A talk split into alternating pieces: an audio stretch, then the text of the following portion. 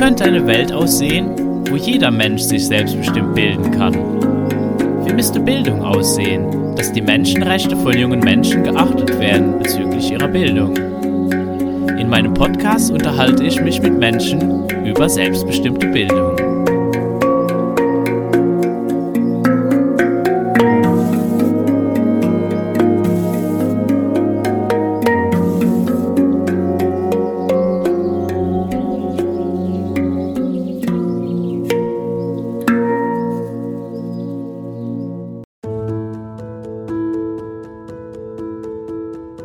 Hi, everybody. I'm Je'anna Clements.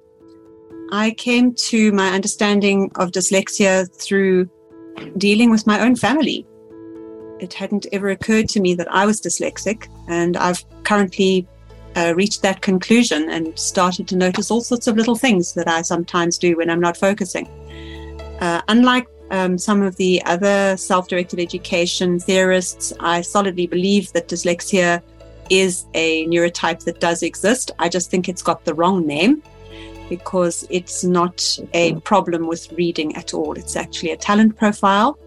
And my experience has been that the reading problems that often are associated with dyslexia aren't necessary and only come into play with certain approaches to education and certain circumstances. So I would like to share what I can today um, to support other people in supporting young people because really dyslexic kids in the words of jamie oliver the famous british chef who is dyslexic the response to any child being diagnosed dyslexic should really be one of congratulations how lucky you are um, rather than anything else. And with that for now i'll hand over to my conversation companion. Thank you. First of all thank you for having me my name is Nicolay, and I work as an educator and family therapist for more than 20 years. Freelance in schools, in teaching um, parents and also teachers, mostly in German speaking countries, but also in uh, English speaking countries. My English is a little bit rusty because I haven't talked for a while in English because right now I'm in Germany. So actually, my journey began when I was a child in grammar school, and my original plan was to become a priest in a Catholic church. And you must know this decision was not based upon Christian Catholic preaching or something. It was the atmosphere in this church I felt. My parents were supportive and happy to enroll me in a Catholic boarding school. I had to take an entry examination, the results were quite good, but I made many spelling mistakes. So they told me I could not be admitted. My world fell totally apart. I was 11 years old and I knew I would be a good priest because this depends on more than reading and writing, more important things. This experience robbed me of any future perspective, to be honest. My school grades got bad, the circle of my friends changed, and I now surrounded, surrounded myself with bad boys. We rebelled against false authorities. We stole stuff from department stores and broke other laws.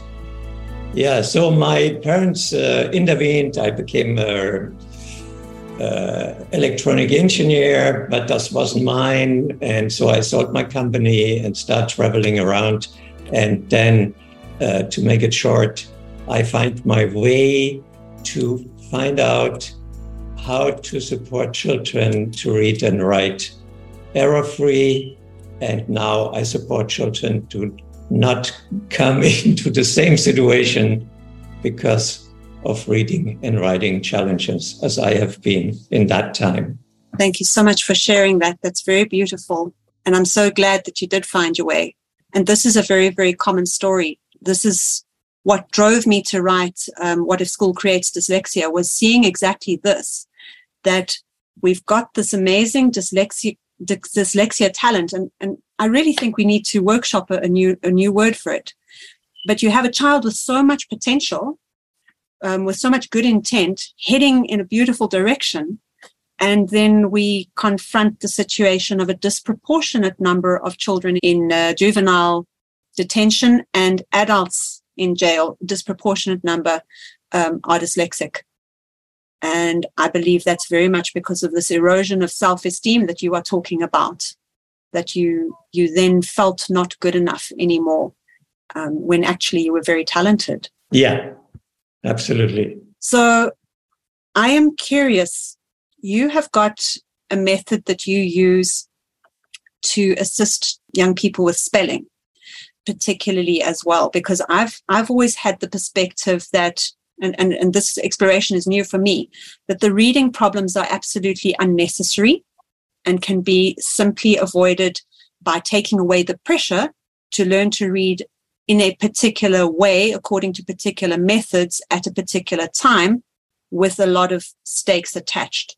That when children are told, you have to learn to read right now, because otherwise you'll fall behind. And, and this is how you learn to read that while many children can manage that, those with this beautiful talent profile are usually only ready to learn later, maybe at 11, maybe 12, sometimes 9, sometimes even as late as 15. And that's when their brains are actually ready. And I look at that. My theory is that it's similar to children learning um, multiple languages in a household. Mul- multilingual children often learn to speak a little later because their brains are busy coordinating the different languages. And a dyslexic brain has this capacity for quite beautiful multi level processing. And it seems to be that it takes a while to coordinate all of these different levels and be ready to, to deal with, with the reading. And then when they're given a method that doesn't work for them, dyslexic brains are very, very creative amazingly creative.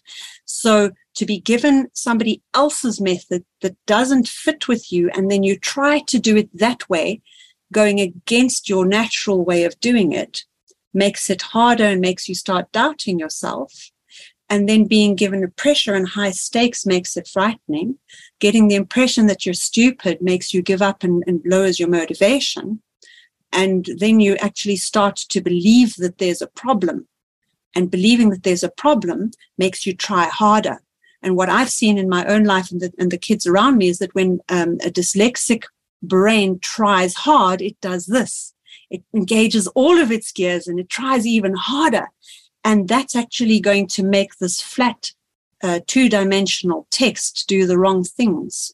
That what one has to do is actually relax. But I've previously said you'll still know them by their spelling.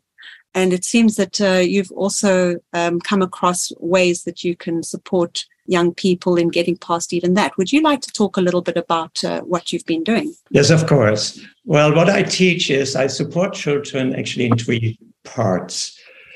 First, to become aware of their own learning strategy, their mindset they use when they read and write. They don't know that actually. Yeah. or most of them. The second part is to become aware of how the children who read and write fluent and error free store words, text they see on the whiteboard or in the book, how they store that in their mind. They don't know that, mostly also not. And of course, the words they hear from the teacher or from the outside, how they store this part in their mind. Yeah to become aware of their mindset, the mindset of the children, of the people who are fluent and error free in reading and writing. Yeah. And then they recognize that they also possess this thinking strategy. And then I support them to use their mind to be able equally successful. For that, I don't give them any answers. I just ask them intelligent questions so that the child recognizes this true self reflection. This creates then a aha effect. That's how they do it. Well, that's, I can do that also. Yeah. Hmm. What I believe is relearning. My experience with, meanwhile, really thousands of children, because I do this work since 1996, I would say, in schools, unschoolers, homeschoolers, or any other settings, has shown every child I have seen or worked with is able to achieve this. We all have the same brain, and what one human being can do, any human being can do. That's what I believe. I include also, of course, holistic approaches, like you were saying, to strengthen the ability to concentrate, to relax, and to increase self esteem, or help by family or by social disadvantages, but can sometimes have a very negative impact on learning strategy. And, uh, you know, I have identified about four courses for dyslexia. The first is, as I already said, the unconscious use of an ineffective learning strategy, a mindset that is inappropriate to learn how to read and write, influenced the unconscious use of an ineffective learning strategy. That's what I meant. An hmm. ineffective mindset. What is inappropriate? Inappropriate. I'm sorry, my English. To learn. You should hear if I had to do this in German. okay. to learn how to read and write fluent and error free. These children are bound to fail. If they don't know how to use their mind in the right way, to say it short, they're bound to fail. Yeah. Mm. Memorizing written words phonetically causes, out of my experience, dyslexia. Of hmm. course, the word that's heard is taught phonetically, but the visual part of it needs to be stored visual. We can go into that a little later. Yeah. And I think that's where the spelling would come in because, again, having the creative dyslexic brain, the dyslexic kids that I know are amazing spellers. They come up with the most fantastic spellings. It's just that, again, we're living in this world that wants to only do things one way. I'm curious how you came to how you came to your understanding of the nature of dyslexia. For me, it was firstly watching my own child um, sort out his dyslexia when I had realized that he was dyslexic, and then I, I went searching for what we were going to do to help him. And I read a book by Ron Davis called, I think, Gifted Dyslexic. Because until then, everything I'd come across had been very negative, very um, pathologizing about dyslexia being a problem. And I wasn't relating well to it. And that was the first time I'd actually seen somebody talking about dyslexia in the positive as a talent. And so I was attracted to find out, well, what was the method that was offered by somebody with this attitude? And I was researching it. I took my son to an introductory lecture um, by somebody practicing this method. And I was just thinking, how the heck am I going to afford this? And then I thought, well, look, we, we do self directed education because we were already doing that, luckily um, which also took away the pressure. It was my pressure. He wasn't actually under any pressure to learn to read right now. I was the one who thought, oh, well, he's trying and he's stuck, and I have to help him because he's dyslexic and he won't be able to do anything without help. And um, then I thought, well, let me ask him, would you like me to tell you about the book that I've read and everything in it that goes along with this introductory talk? And he was like, yeah. Then I explained to everything him everything that I'd read. And he translated it into his own words. And he said, Oh, because he was very into engineering um, and physics. Uh, oh, you're telling me that I need to change gears in order to read. And I was like, Well, yeah, that, that, that makes sense. He was like, Okay. And then he started reading. And then as he got tired, he started to make his errors again. And I said, I think you've slipped gears. He was like, Oh, okay. And he changed back again. And a couple of months later, he was reading his way through the Harry Potter, Potter series after sort of having started at CAT. And that was a big wow for me. And I thought, wow, okay, what's going on here? And then I came across the information from Sudbury Valley School, which has uh, been open more than 52 years now. And Daniel Greenberg's statement that he's never seen a case of dyslexia, when we know that this alternative um, facility would have a far higher proportion of dyslexics than most schools because many of them are coming there because other forms of education have failed them. And then I came across Peter Gray's research, where he actually quoted two um, separate occasion teenagers who came to Sudbury Valley School at around the age of 15, having been diagnosed as dyslexic and still completely illiterate when they arrived at Sudbury Valley, and able to read a couple of months later, having self taught. And he asked each of them separately in his research, he followed up the question, What happened? How did you suddenly become able to read after all this time? And they both had a very similar answer along the lines of nobody expected me to anymore. So there wasn't any pressure. So I could actually now teach myself. And so they were able to use their creative dyslexic talent and the lack of pressure to go about it in their own way. And that seems to be what underlies the lack of dyslexia in a self directed system is that because there isn't a particular age at which you have to learn, and there isn't any uh, falling behind because there's nothing to fall behind in. And you can carry on learning and growing and acquiring skills and knowledge without having to do it through text. The children don't get stressed, they don't get anxious, they don't start getting a self perception of I struggle with reading, which means that when the brain is finally ready and there's been no imposed method, they can find their way and learn how to do it. The problem comes in, and this is where I really like things like your book. The problem comes in when, like you, They've already been exposed to reading lessons. They've already taken the self esteem damage. And now we have to heal that out. And now we have to actually intervene. So, how did you actually come to realize that this wasn't an inevitability, that there be a problem? Well, actually, I have slightly different experiences. First of all, from my point of view, there is not such thing as a dyslexic mind at all. There's only, as I already said, if a child is not aware of how he needs to use his mindset to learn how to read and write, then he will get a problem. yeah, that's the most important thing, I believe. Yeah.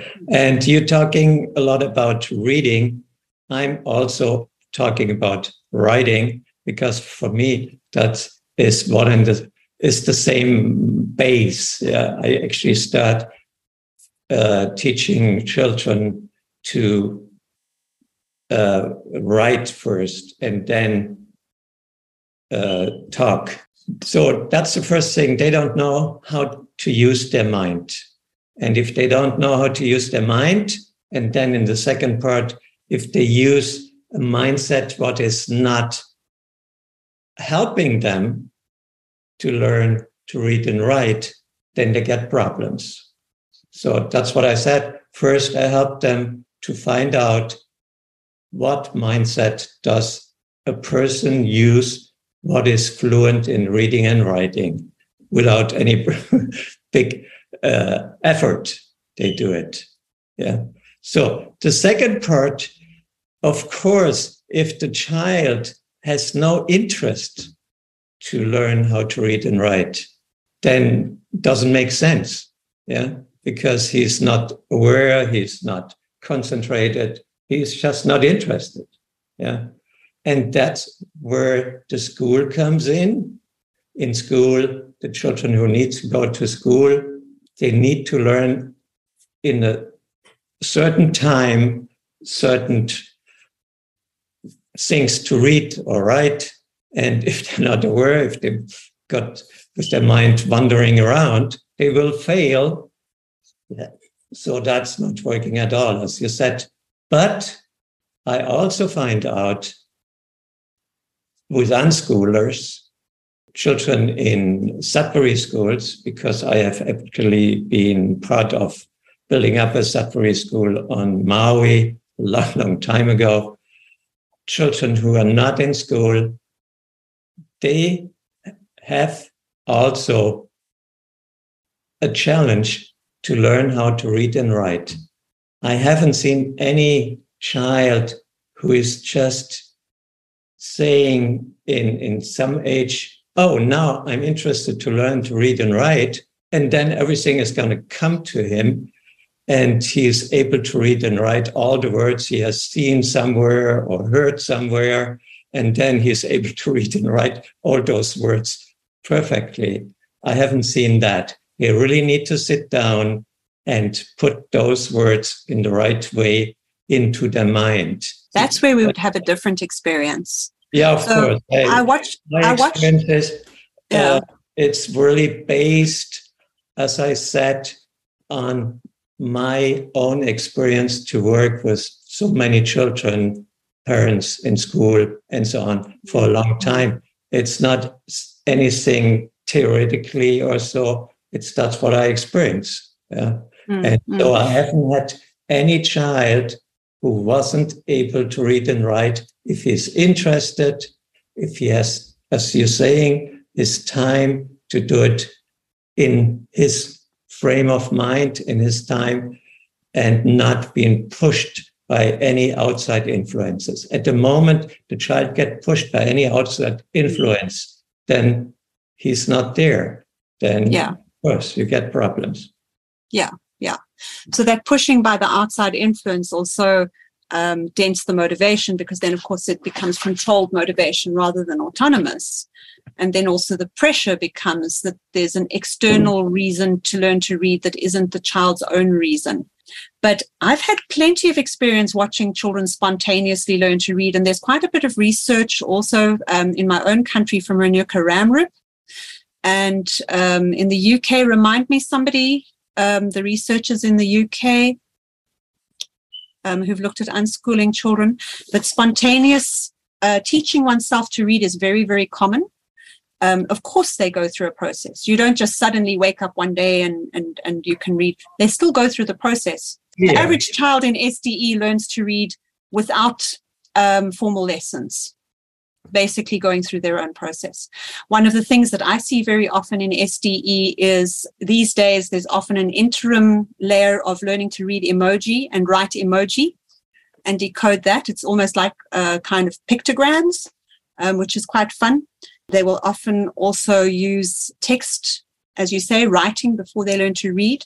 Obviously, being read to is very important learning about the, the value of story and desiring to, to join in, um, having their peers help them during the gap when they can't yet read. And then also often you see this kind of peer to peer coaching that results in reading. There do seem to be a lot of different ways that children learn to read. My interest in work like yours and uh, Olive, who's also, I think, uh, here today, who'll have a moment a bit later, is really when there is a child who can't escape into self-directed education because not every child can escape into self-directed education. And the children who are stuck in a system that that demands that they learn and who are going to keep taking self-esteem knocks until they uh, have learned, I think are the ones who really need uh, the kind of work that you are doing. In self directed education, it seems to be very rare, but still necessary that sometimes you will have a child who's only going to really be ready to do it by themselves later. And they are now frustrated, sometimes because of peer pressure from cousins who are in regular school or just the messages they've picked up that they ought to be reading by 12, or they've been trying and they personally want to achieve it and they're struggling. And those seem to be the times in self directed education when the child will ask for help. And that's where we go looking for um, a qualified facilitator to support them rather than trying to muddle along and support them ourselves when the child is, is really struggling. Yeah, as I said, self directing education is the best thing at all, of course. yeah. And uh, again, my experience is not all those children become good spellers or good readers. They mostly find a way around it. Yeah. yeah. And uh, that's okay. But my job is to help them to become aware, use their mind in the right way, and then it will work out. Let's say it in that way. Maybe um, people who read and write fluently and error free. They all, that's a strong statement I'm making now, they all use more or less the same mindset. Yeah. And that's what people find out from for many, many years. Yeah. Uh, different uh, uh, scientific people and so on and so on. They find that out. Yeah. But if the child doesn't know it, he, as you say, he may try this and this and this and this and this, and maybe he finds it and it's all fine. But if it finds it, if the child gets, um, how do you say it in English, supported to find out to do it as the good speller and reader do it, then everything becomes very easy. And this starts also in the age of four or five or six years. Right now, as I said, I'm working a lot with um, families who take their child out of the school system. In Germany, it's it's like uh, a, a, lot of people, a lot of families moving out of Germany and uh, get them out of the school system and so on and so on. But then they ask themselves now how self directed uh, uh, learning is fine, but how can I support my child? And way, what's naturally a good way is to buy books with the usual uh, teaching uh, matters of our school system here in Germany, because they made a lot of mistakes in the last 20 years because they tried to have every child read and write as they hear the word and they didn't provide anymore the word picture. So with the spelling, I think that that's the key because I know Olive um, also um, works very much with um, the visual of the, the word. And what I've seen with the spelling, with the self-directed kids, the ones whose spelling comes right are the ones who read voraciously. So they're getting a lot of imprints of the word again and again and again and again visually. And yeah, those tend to be the ones whose spelling comes right. Otherwise, I can spot the dyslexics with their spelling. The remnant of the dyslexia that I can spot even in myself and often in the parents of the dyslexic kids when they write me emails is the leaving out of the little words when people are under pressure. That's the one remnant that I can spot every time is that you'll suddenly lose your ofs and your as's um, and your ins and your ats they'll just evaporate. And that seems to really come along with it, which is one of the reasons I do believe in a dyslexic mind. But we'll agree to disagree on that. I know Peter Gray also shares your stance very much there. But I do find it significant that you can measure not only a disproportionate number of dyslexics in the prison system, but also in NASA and also in the secret services. And I would challenge you that if there's no particular neurotype there, why would we see a disproportionate level uh, on the strength end in certain professions where a lot of multidimensional processing and creativity is necessary, like, for example, um, aerospace design and engineering. Do you have any thoughts on that, or shall we go somewhere else? Uh, well, the only thing I can say for that is they're working around. They they find different ways, different talents, different shops, or something like this. So they're working around. That's what I find out. Um, there was some more thing I was trying to say. Uh, how do I use around? Yeah. That's the only thing I can think of right. So I'm thinking we should maybe go to some practical advice for people watching. Would you like to say a little bit practical to give people an idea uh, briefly about your approach? Yeah, yeah of course. What can they do to help their child? Yeah, right of course. I tried to make it very simple. I have a book on that in English language. That's uh, I wrote that about I would say five years ago, and in German language I just made a new book. Uh, but in short, as I said, I start with reading. I believe first you have the child or whoever needs to put his word image in his mind. So how how the word is written I use mostly the word daughter in Germany because even in English, it's different written than spoken, right? So show your child a word, yeah? And no, let's start a little bit earlier. First of all, help your child to imagine his uh, bike, let's say. Most children have bikes, right? So imagine your bike, maybe throw it a little bit in front of you. And then the second step, imagine your name. The most children know their name. If they don't know, then have the name written and then just write it in the air. And now something very special comes into it. Write it always from the back side. So the last letters, then the second last. So from back to forward. Why? Because many children are used to read the word and spell it out. So they do the phonetic part on it. And then they try to spell it phonetically. If you do it backwards, that's not working. And this really helps you to create the word picture. Okay. So the second thing is it depends how old the child, how old the child is. He maybe can only see three or four letters.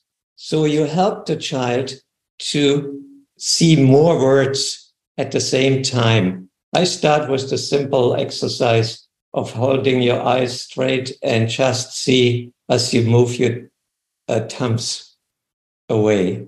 Yeah, this helps. Yeah. And then he's able to see the whole word and can spell it backwards or different letters. Uh, the second from the front, the second from the past, and so on and so on.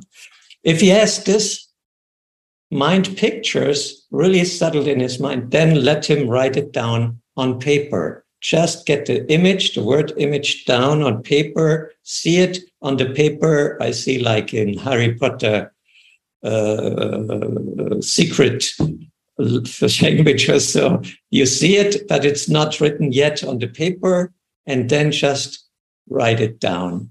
So, and then after this is really successful, if he's really able to see the word in front of him and have it written down arrow free, then the phonetic part comes into it. So then you ask the child to look on his mind picture, the daughter, yeah, oh, it's written, of course, and then you tell him how the word is uh, it's pronounced. So you say daughter, and in front of his mental picture, he has the D H U G H T E R, I believe, or R E T H G U R D, I believe that's backwards. Mm-hmm. Yeah.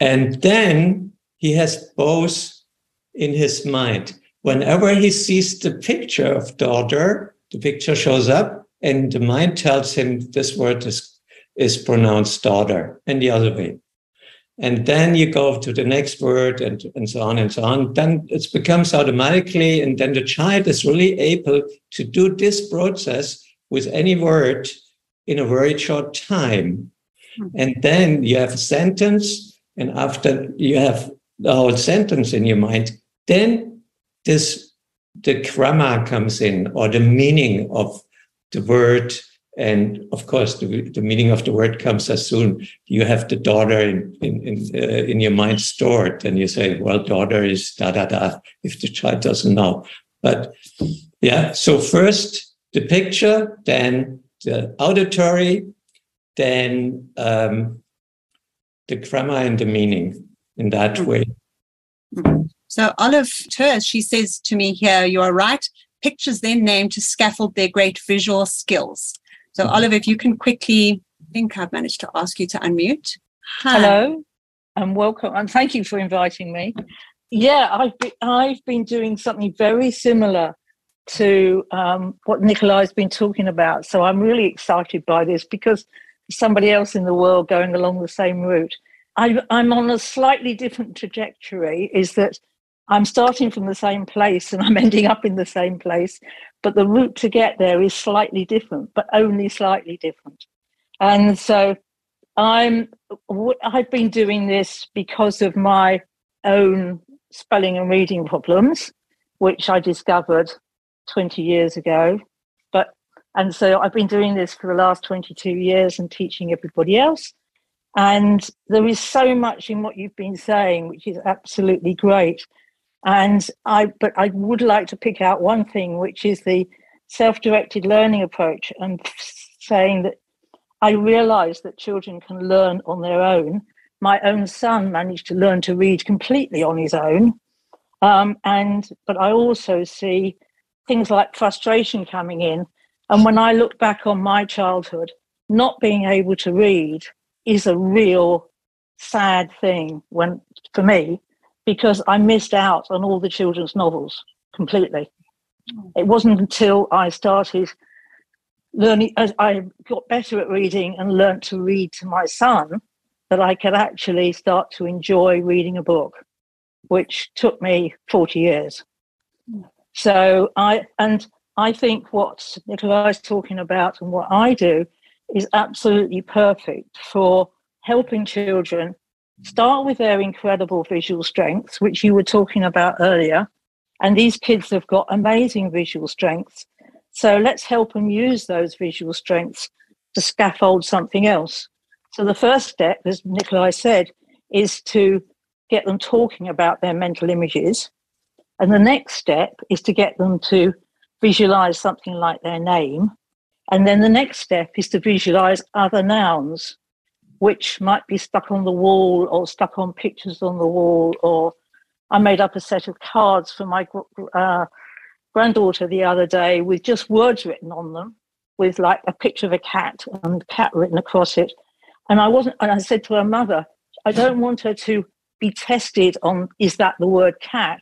I just wanted to start associating the word with the object. And you won't know whether she's doing that until she's until she's older. So mm. that's where I'm coming from. I'm really excited by this. Thank you. And I'd love to talk to Nicola at a later date, please. Yeah, I thought the two of you might like to meet and compare notes. Yeah. So interestingly, Bianca in Germany, who teaches English, is also saying that this is a method that's used for um, foreign language learning as well, that this is how German kids learn to speak English too, which makes a lot of sense. And, um, of course, we've got a problem with English. It's not a phonetic language. Not at all. Yeah. No, and we are teaching difficult. kids phonics only. This mm. is, to my mind, this is yeah. lunacy. So phonics is useful when you encounter a completely new word that you've never met Absolutely. before to have a go phonetically. Yep. Because often it does give you um, help. And I want to just flag the fact that the two of you have come up with a very similar method, but there's some slight differences. And it's completely different to Ron Davis's method and it's completely different to some other people's methods. And this is where, for me personally, the self directed education path is the absolute best of all. Because I even have now met an artist, an artist who cannot mentally visualize at all. And I remember when I chatted with you, Olive, you said, um, the first thing you said to me is, "Can you have men- do you have mental pictures?" And I said yes, and you said, "Okay, well then we're fine." But there will be the occasional child who doesn't. Uh, can I? And, and can this I, is where sometimes finding their own way is going to be necessary, more necessary for the outliers sometimes um, than we would imagine. Can I add something to that? I hmm. found a piece of research that said all four year olds are 98% of four year olds are creative geniuses. Mm-hmm. And if you've got a four year old, then you probably realize they're a creative genius. The only problem is, and this was a piece of research from NASA, is that by the time they're adults, only 2% are creative geniuses. And so what's happening in between? They're losing their creativity, apart oh. from the dyslexics who are managing to keep their creativity almost to the exclusion of being able to read. Yeah. So this is my other worry because what I see happening when we overemphasize the need to read when a child isn't necess- um, necessarily ready or interested is that we channel their effort away from what actually uh, might be their main strengths. So there's an Yeah. enormous time and opportunity cost when a child has to put a lot of extra effort into learning to read. And ironically, the very child who needs to be developing their talent, which is how they're going to live and get their self esteem and have their career, and they need to be spending time on that, gets taken away from all of those interesting things that they would be doing to get shoved into a whole lot of remedial hours, which they maybe aren't ready for and which can also lower their self esteem. In my What If School Creates Dyslexia book, you'll also find a link to a really um, beautiful video discussion that we did. I think Max was it the year before last for Dyslexia Week between Justine, um, who's a, a remedial reading therapist in the USA, who I was hoping to highlight, but she's just had a baby. She said she, she can't take on clients right now, but maybe in another year we'll be able to link you up with Justine. She also does completely self-directed compatible support for reading in the USA and she might be able to suggest other people if anybody's looking for somebody Right. and that conversation between herself and another remedial teacher coming out of the mainstream uh, in the self-directed um, education direction is very poignant because it's the two of them realizing that the key to helping a child is consent.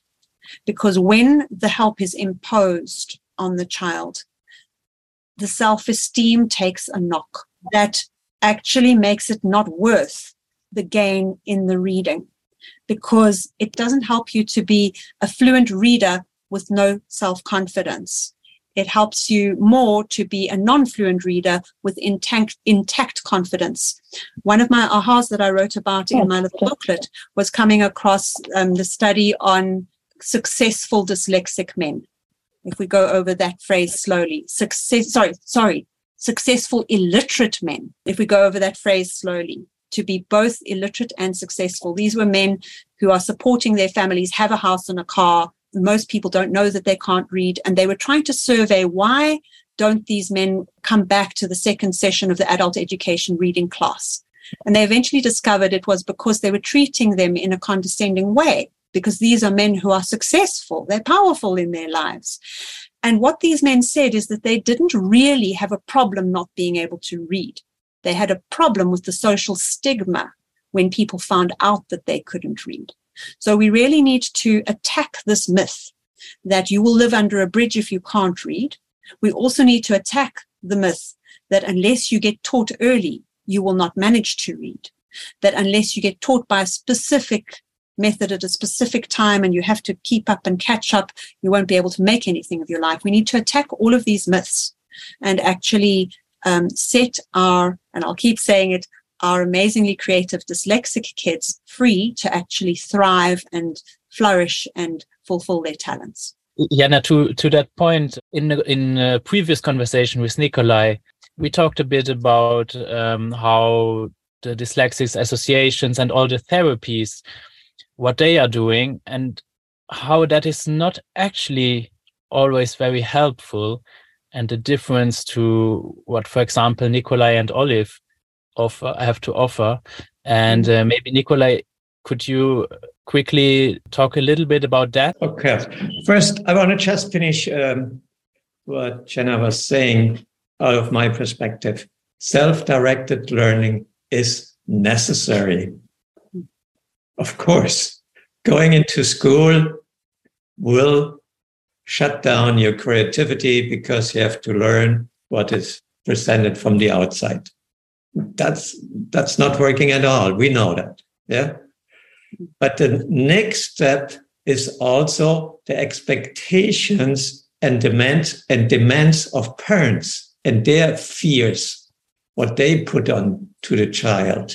That's what I experience very often with parents who take their children out of school and they don't want them to be taught what the school system teach them. But then they supplement this with their own ideas what the child should learn and when the child should learn something like this.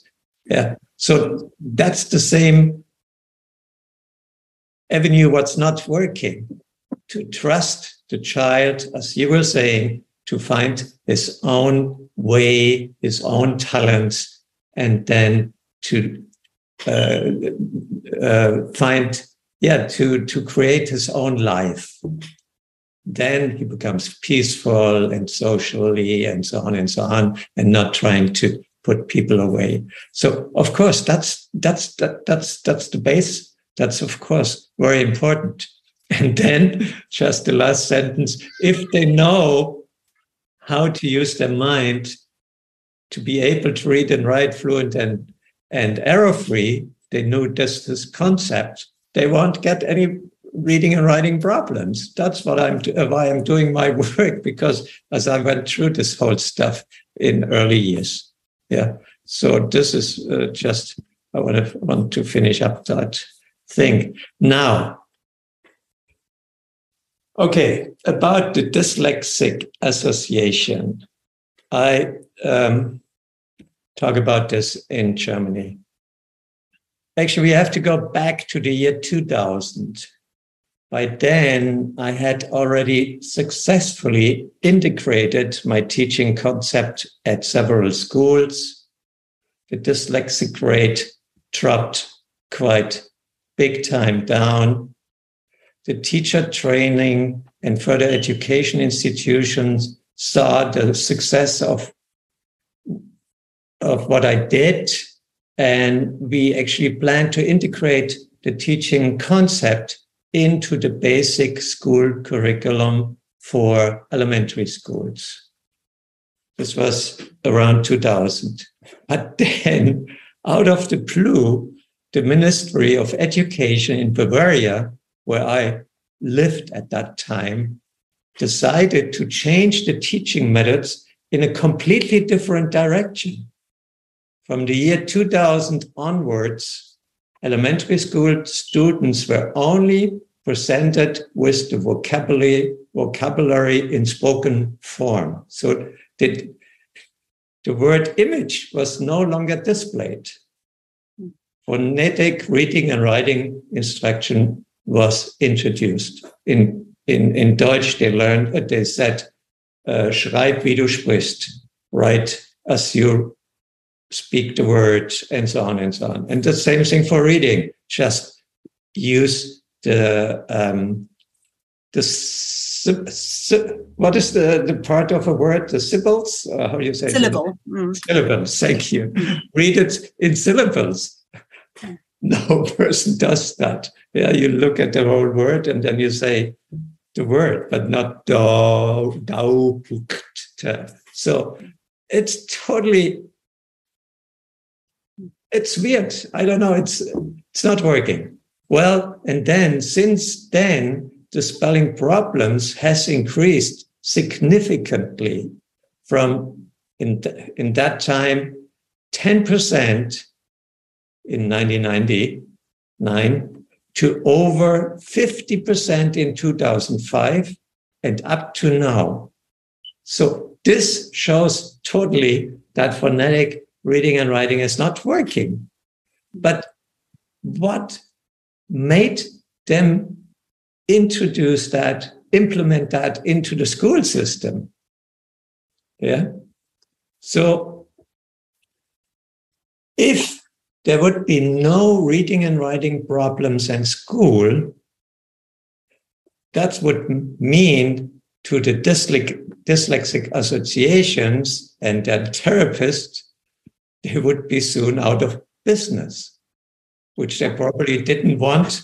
And unfortunately, and that's the bad part about it, out of my experience, they have a large, very large influence on the Ministry of Education.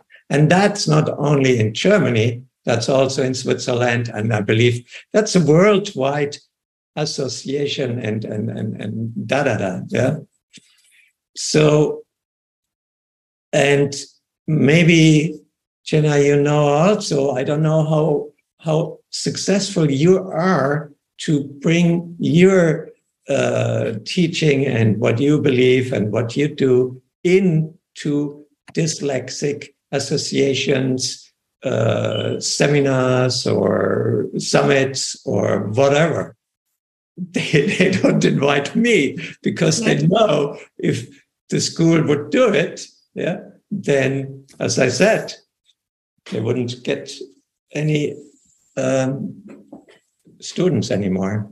I think this is this is also true for self-directed education. Full stop. Um, you know, this is this Yeah. is I think what we're seeing is that there is a very large industry uh, around education the way that it is done now. There are a lot of uh, economics involved.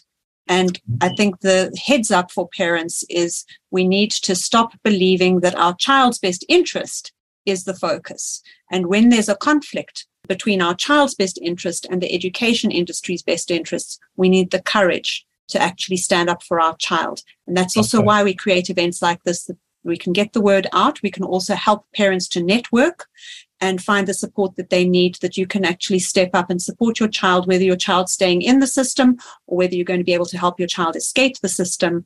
You actually need to stand up and help set your child free. Yeah. Are we going to Max. questions, Max? Max, your time. I think like like one one thing uh, out of the experience. I'm from Luxembourg, and in Luxembourg there is like an enormous problem with reading and writing in schools. And Luxembourg has has the distinction that that we are multilingual by default, but I see that like the the the solutions proposed by the ministry are actually like what what you are telling about Nicolay like like phonetically and now they are mixing it up with even more languages. So so the solutions are done okay then then we then they will do alphabetization and uh, with with french now. So you have the option to choose your first language and and that will solve magically then all the problems. But but it's like really torturous in school at least in my experience like to listen to young people read they are forced to read aloud and it's really really slow and yeah and it's strange. And it seems to me that like this this phonetical approach plays a big part in in that at least that makes a lot of sense. Do do any of you have have any um experience like with when it comes to multilingual settings? Yeah, of course. I teach, or I have been teaching for a while in Auroville. I don't know, that's a big uh, spiritual community in uh, India, south of India. And there live people from really all over the world. And I was teaching in one of their schools, and the children learn their English, of course. Then they have their own language, maybe they're from Sweden or whatever. And they learn also, uh, it's Tamil, it's Tamil Nadu, so they learn Tamil Nadu. So they have at least three languages. Most of them have a fourth language also, because, however, so the, the concept is the same. You put all the, the words, the written words, underneath each other. Yeah.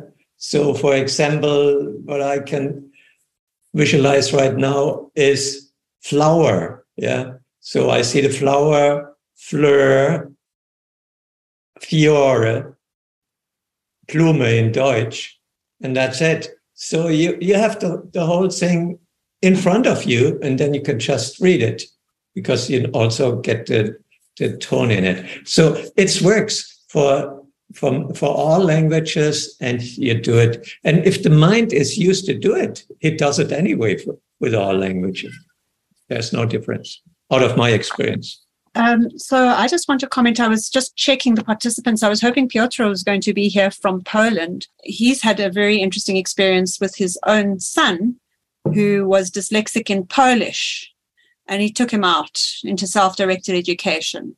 And the son promptly taught himself to read in English um, successfully. Yeah.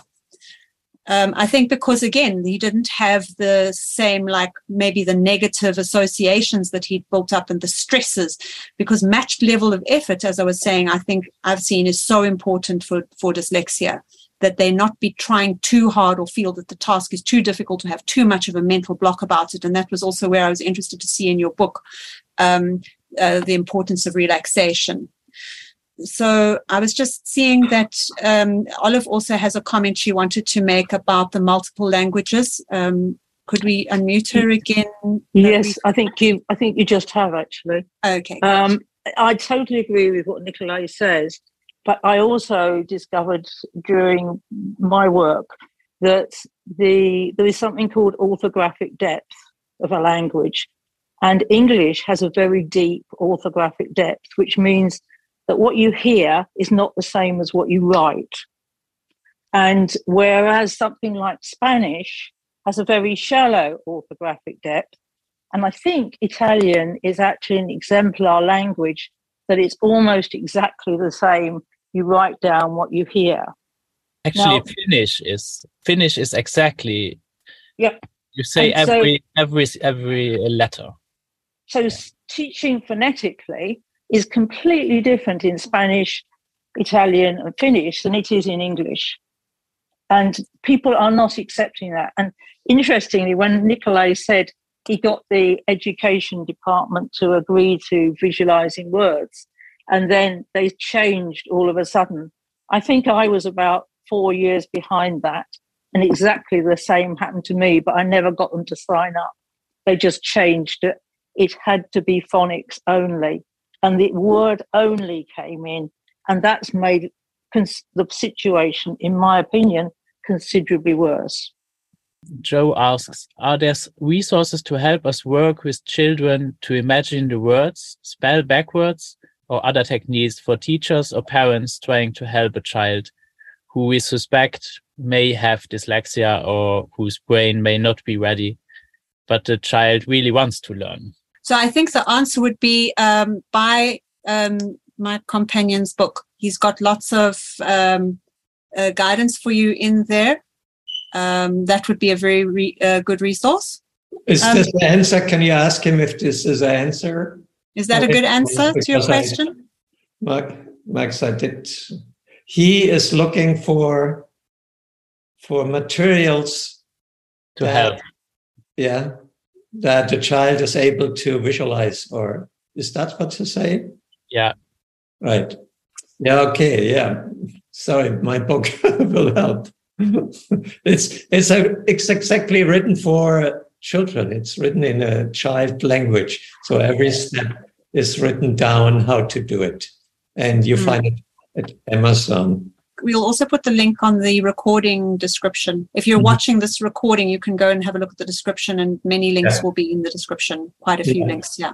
So there's another question, Jade. Um, asks My nine year old child has physical reactions to occasional reading practices such as tearing up, twisting bodies, complaining her legs hurting. Uh, oh. I believe she is in true physical pain associations to reading efforts. Do yeah. you have any suggestions or recommendations? yeah you know i think we're going to have different recommendations here i you know i can't help saying uh, if you can possibly take her out into self-directed education i would highly recommend that because it sounds like she's getting traumatized and if she struggles with other things with other demands yeah um, having such a strong reaction to reading practice can also come along with other neurodiversities as well um, yeah and yeah. Do you have anything to recommend? Um, of course, I don't know her, and uh, different avenues I know. I would say to bring something new into that. Um, is the child really in a safe place with you as a parent to be totally honest what is going on with him. Yeah. Because if the child has the feeling that you want him to do something, yeah, then he maybe finds different ways to get around and maybe said i have pain or this or that i don't know if that's uh, relevant for you, but we said already everything else, yeah, relaxation mm. and uh, self-directed uh, education and so on and so on. Yeah, but if you do all of those things and the child gets still sim- symptoms by re- learning how to read and write, then maybe double check if the child feels some pressure in some way and tries to use that to get around. Yeah. Olive also gave a practical um, tip saying make sure she's not looking down. Uh, read signs up on the wall to start with. That's something you could you could try. Yeah. Stephanie is asking Is the damage to self esteem the most concerning part of this labeling? Yes. Yes. And that's where I think also the positive dyslexia movement is quite important that children can see role models saying, I am dyslexic and, and look at me, I'm Richard Branson, I'm, you know, whoever. Uh, I think that's quite important is being able to claim the talent side of the profile and understand that your struggle with reading is really the smallest part of this. And it's just such a pity people are making such a big deal out of it. Well, my experience, to put a different aspect, uh, aspect of that, is if the ch- child starts to believe he is dyslexic, then he starts to believe he's not able to use his mind or her mind to be able to read and write in the right way, to learn this certain mindset. Yeah. Then yeah. it gives up. and that doesn't need to be. So, agreed. Your average child in self directed education will not discover that they are dyslexic. Mm-hmm. They will just learn to read a bit later. It's so, not about later. Uh, sorry, but just to make sure, it's not about put it a little bit later. No, it's about finding the right the, the, the right teaching matter to help you to explore which part of the mind you need to read and write. And then it, he can do it in any age, any time, and of course, in his own uh, tempo or way, and so on. Of course, always the same, same self-directed uh, education is the base, right? And the second part is to have the right uh, mindset you can learn that and then do it whenever you feel like doing it. But it doesn't help to put it in in the future out of my experience because in the future you still need to find the right way how to how to use your mind for reading and writing. Yeah. So Peter Gray's um, discovery is that the average age for a child to learn to read in self-directed education is eight and a half. That's the average, and it can go much higher. So um, my concern is that if we are going to start imposing, making sure the child is using the mind the right way at six, um, we're going to be creating pressure. Um, and that isn't going to be with consent. So there's really no rush in self directed education. As I say, my main concern is that not every kid can get into self directed education. Not every kid can escape into self directed education. So we do need to actually have assistance for kids who are under pressure um, and we need to have assistance for those kids in self directed education who have started to experience pressure and want to relieve it. Otherwise, we can wait because what's the rush? It's not about exposing. That's not what I'm talking. It's to give the child the information. He needs to know what to do when he's when the child is reading. I'm not exposing it. I'm that's what I tell the, the parents anyway. I said, okay, tell him, here's a way how to learn read and write. That's the way how to good spell it, do it. Yeah. Use it whenever you feel like doing it. Yeah. So it's not exposed. It's just the information, like you inform your child about uh, to prevent it from any dangerous situation. You will not say, okay, go over the street, even there's a it's a car coming or something like this. Yeah. Inform it's the information. Hey, here's the information, the way, da da da. I think I made myself clear. Yeah, look, I mean, I think you and I are working in different um, in different spheres, so our basic approach is going to be different. Yeah. Okay.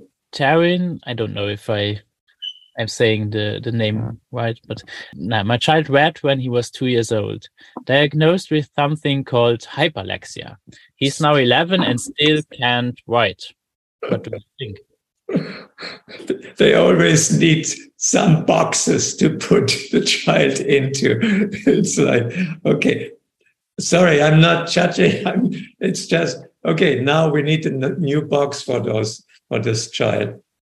Be happy he's, he's doing it. Yeah, I don't need a box for that.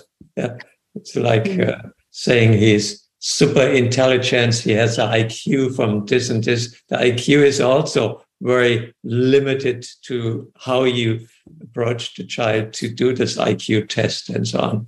So Taryn could also use um, the method in your book to to strew to her son to say, "This guy says he's got a way for you to learn to write. Would you like to give it a try?" That would be a suggestion.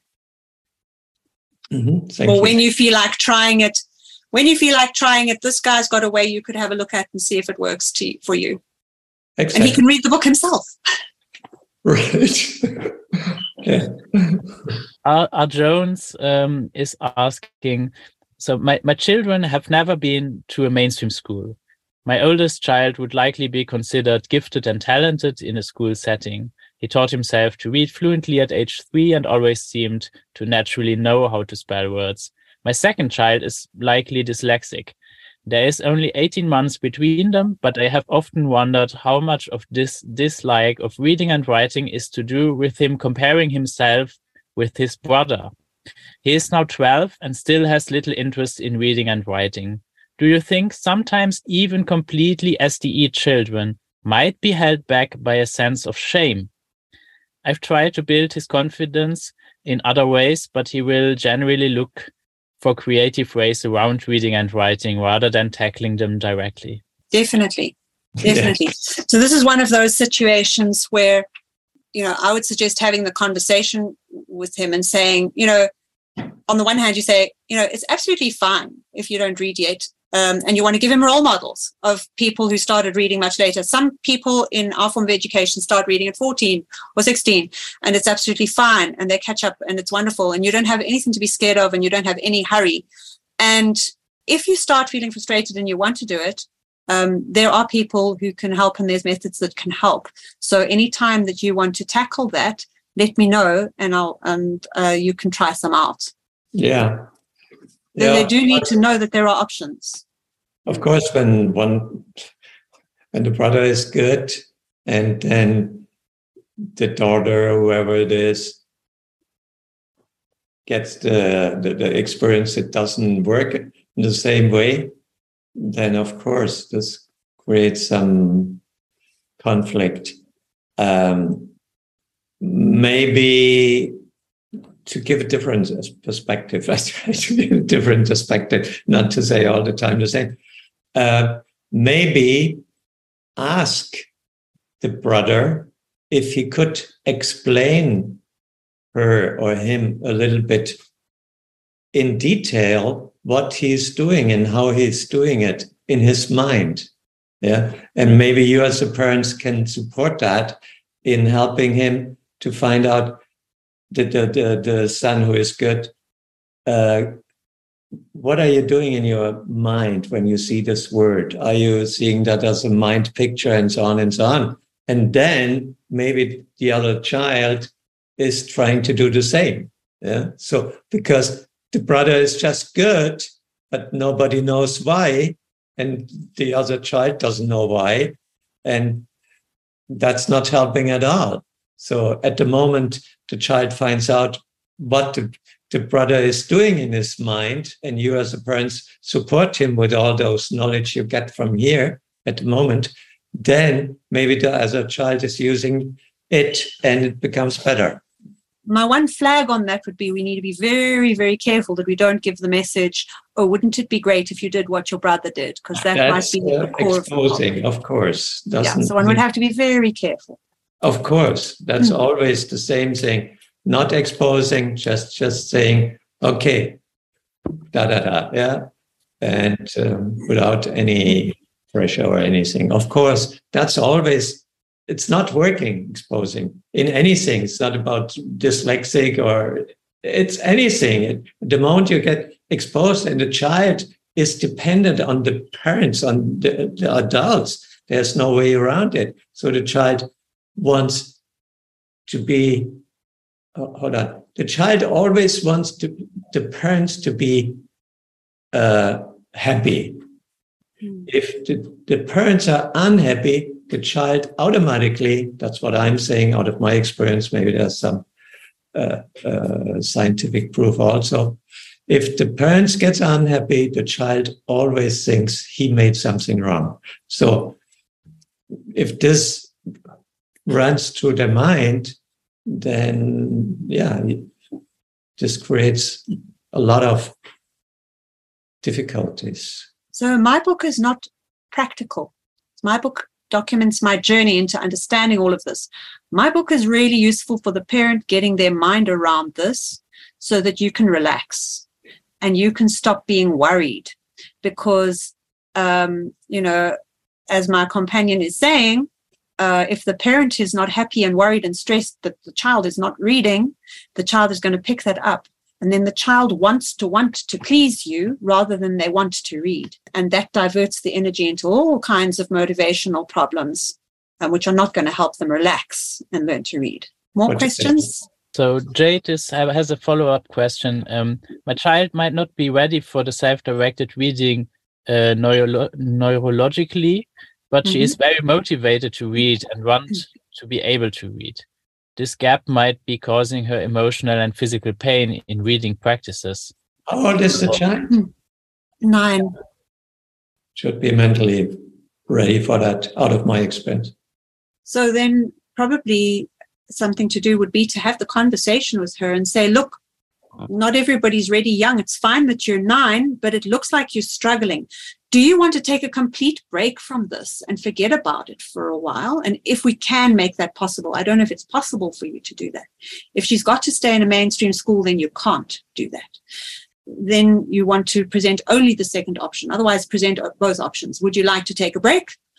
Or um, would you like to try this other way that uh, we found out about today? This guy's got a book and um, we could try that because he says that lots of kids struggle when they are taught like you've been taught, and the problem isn't you, it's the way that you've been taught. Um, so if she's not in mainstream school, then the question would also be, you know, why is she feeling so much pressure? And to first try and reduce that pressure, to try and take a break, take the pressure off, um, let her relax, let her explore other things that she enjoys so that she gets back into a positive self, sense of self esteem um, that her core needs are met. Her need to feel competent. She needs to do things that she is good at so she can start feeling strong and positive and I can. She needs to get that I can back into her body. Um, her autonomy so that she feels she has a choice about what she spends time on instead of she's always reacting to pressure from other people around what she thinks she ought to want to do. And her relatedness that she knows that she's unconditionally loved, unconditionally valued, and it really doesn't matter to anybody what she does or doesn't achieve. And when her core needs are all met and she's relaxed again and she's ready for a challenge again, um, then you could say to her, look, when you feel ready for it again at some point, then let us know and then we can explore this other method together. That would probably be the suggestion from me. I don't know. Do you have another suggestion, Nicolay? Mm, I think I said everything. Yeah. So I think this is a good place to to end this conversation. Uh, I want to take the opportunity to thank everybody in the chat for all the questions and for everybody that participated. And uh, thanks, Nicolay. Thanks, Jana, and also Olive for for this. I find found this very encouraging, and I hope this this will um, help people to get another perspective on mm. this topic. And let's explore this and yeah and change change the conversation about it. And i have one request. There have been some amazing experiences shared in the chat. If um, you are at all willing or able to go to the recording as soon as um, we send the link out and put those comments in the comments that all the people on YouTube who view this later can also see the experiences that you've been sharing. That would be great. Because this is really ultimately about a community supporting a community. It's a very lonely thing when you feel like you're a parent struggling with your child alone, and people need to know that there are others with them out there and learn from each other. Yeah, I would second that. It's it's really great. This is supposed to to start a conversation, and if we can like continue the conversation on our YouTube channel and on other platforms and share it with other people, I think we can uh, yeah we can make a difference. Thank you, everybody. Thank you.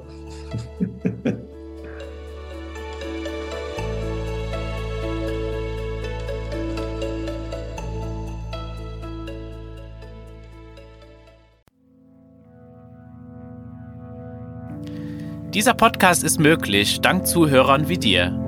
Wenn du einen einfachen Weg suchst, meine Arbeit zu unterstützen, abonniere meinen Podcast doch bei Spotify, Apple, Google oder bei meinem Telegram-Kanal What About SDE. Ein Review oder Teilen mit Freunden hilft auch sehr dabei, dass mehr Menschen den Podcast finden können. Ich freue mich auch über jede finanzielle Unterstützung, entweder mit einer einmaligen Spende oder mit deiner monatlichen Unterstützung auf Patreon. Dieser unterstützt du nicht nur meine Arbeit mit dem Podcast, sondern auch alle anderen Projekte in Bezug auf selbstbestimmte Bildung, wo ich mich engagiere. Alle Links findest du in der Beschreibung. Bis zum nächsten Mal bei Wie wäre es mit selbstbestimmter Bildung?